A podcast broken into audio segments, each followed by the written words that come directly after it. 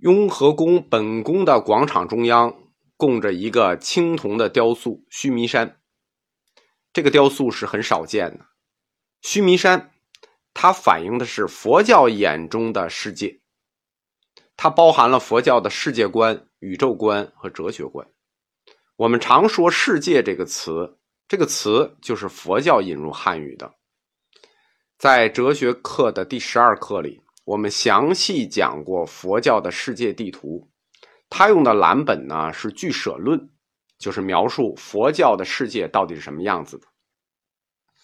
佛教许多佛经都涉及到他的世界描述呢，跟《俱舍论》类似，但是有出入。比如《法华经》的化成玉品啊，《大毗婆沙论》呢，细节有不同，就是风轮、水轮、金轮、地轮这个顺序不同。但也有跟俱舍论描述不一样的，比如《华严经》的庄严世界海，但总体构成还是以须弥山和四大洲为主体构思的。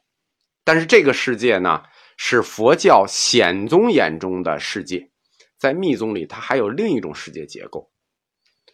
须弥山这个雕像分为两部分，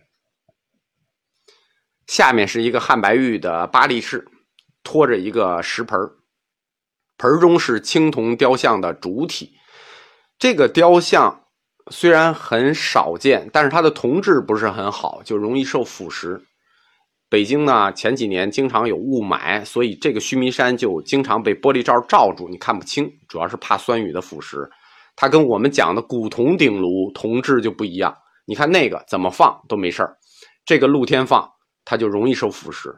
近距离看到呢，就可以看到这个雕塑的细节。须弥山铜造像其实很多，但是这么大的很罕见，也我我也只见过一个。故宫里有小的，就是铜鎏金须弥山造像。这个青铜须弥山雕塑呢，做工很细，它把世界分成了七层、八海、九山。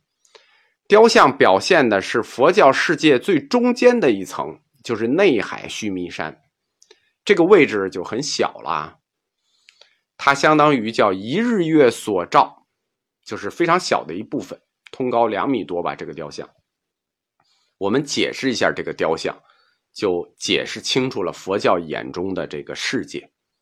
佛教认为这个世界呢是建立在虚空之中的。有几个大的轮子拖着，有几个大的圆盘，最底下呢是风轮，风轮上面是水轮，水轮上面是金轮，金轮之上呢有九座大山，这九座大山是呈环形的，中间这座最高叫须弥山，也叫妙高山，因为它最高，所以称为山王。这座山就是日月所照世界的中心。简单的说，须弥山就是一个圆心。外面这八山，每一座山就是一个圆，一个环形，一层围着一层。八层山中最外面这一圈山叫铁围山，铁围山所围成的世界，中间九个山，那隔着就八个海。最外面那个海叫外海咸海，其他七层海叫内海，是淡水海。外海里有四大洲，称为四天下。这四天下。对应着须弥山的四个方向东南西北，我们佛经里常提一个词叫阎浮提，阎浮提指的是南边的这个州，我们翻成禅部洲，因为位于须弥山南方，所以称南禅部洲。你看过《西游记》，我就不解释了。这个四大洲：东胜神州、西牛贺州、南禅部洲、北俱泸州，这四州都有人住，但人和人不一样。就是长得不一样啊！这北俱泸州据说人那个脑袋是方的，犀牛霍州呢是圆的，长得最像人的，或者说像正常人的，就是南禅部洲。佛教最重视的也是南禅部洲。这个须弥山呢，我们只看到露出海面的一部分，它海底下还有突出海面的这部分是须弥山。它对世界理论有一个分型，叫三界六道。须弥山反映的。就是三界六道中的欲界，就欲界、色界、无色界是佛教的三界。须弥山就是代表欲界，它整体都在欲界里头，就是三界的最下层。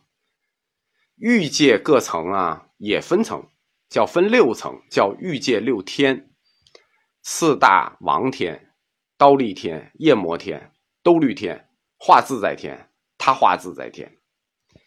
这个雕像的主体反映的就是这六天。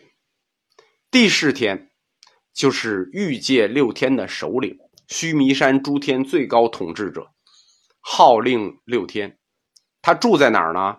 就是这个雕塑最上面有一个房子，这个房子叫善建城，也叫地势宫。这个善建城在佛经里是有标准尺寸的，所以你可以根据这个尺寸反推出来须弥山到底有多大。大毗婆沙论说，善建城位于刀立天中央，四周两千五百游巡，高一游巡半，一游巡是十一公里多一点那就是说。这个房子，我们看到青铜雕像最上面这个房子，它应该高多少呢？它应该高十七公里，四边长呢两万八千公里。但是在俱舍论里，这个单建城没有这么大，也有单建城，但他单建城就比较小。他说其城千门，有五百青衣要插，城中书圣殿以种种妙宝庄严，周千游巡，就是整个周长是一千游巡，就一千一百公里。因为佛经里描述的呢都是，呃神话。我们说佛教要拆成四框架，有一部分是历史，有一部分是哲学，这两部分是社会科学。第三部分佛教神学，它记载的就很多就是神话，我们不能追的那么细。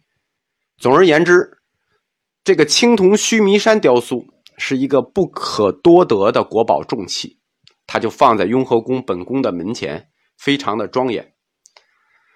青铜须弥山的底座写的是“大明万历年，司礼监掌印太监冯保施贡”，字体就比较潦草。冯保呢是明万历皇帝的大伴，他在嘉靖末年开始任司礼监首席秉笔太监，又称掌印。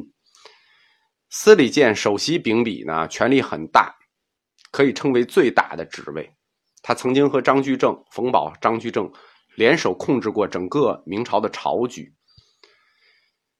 如果是他施供的，就是这个须弥山确实是冯保施供的，那我们可以肯定的是，这个青铜须弥山以前一定不放在这里，因为雍和宫的地位相当于清皇室家庙，你的正门口怎么可能放一个前朝大太监的贡品？这合适吗？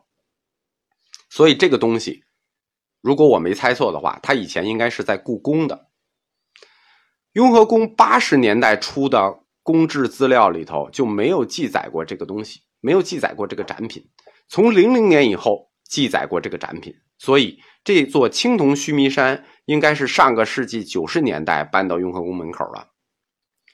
还有一个小疑问啊，这这是处女座的问题，就喜欢细节。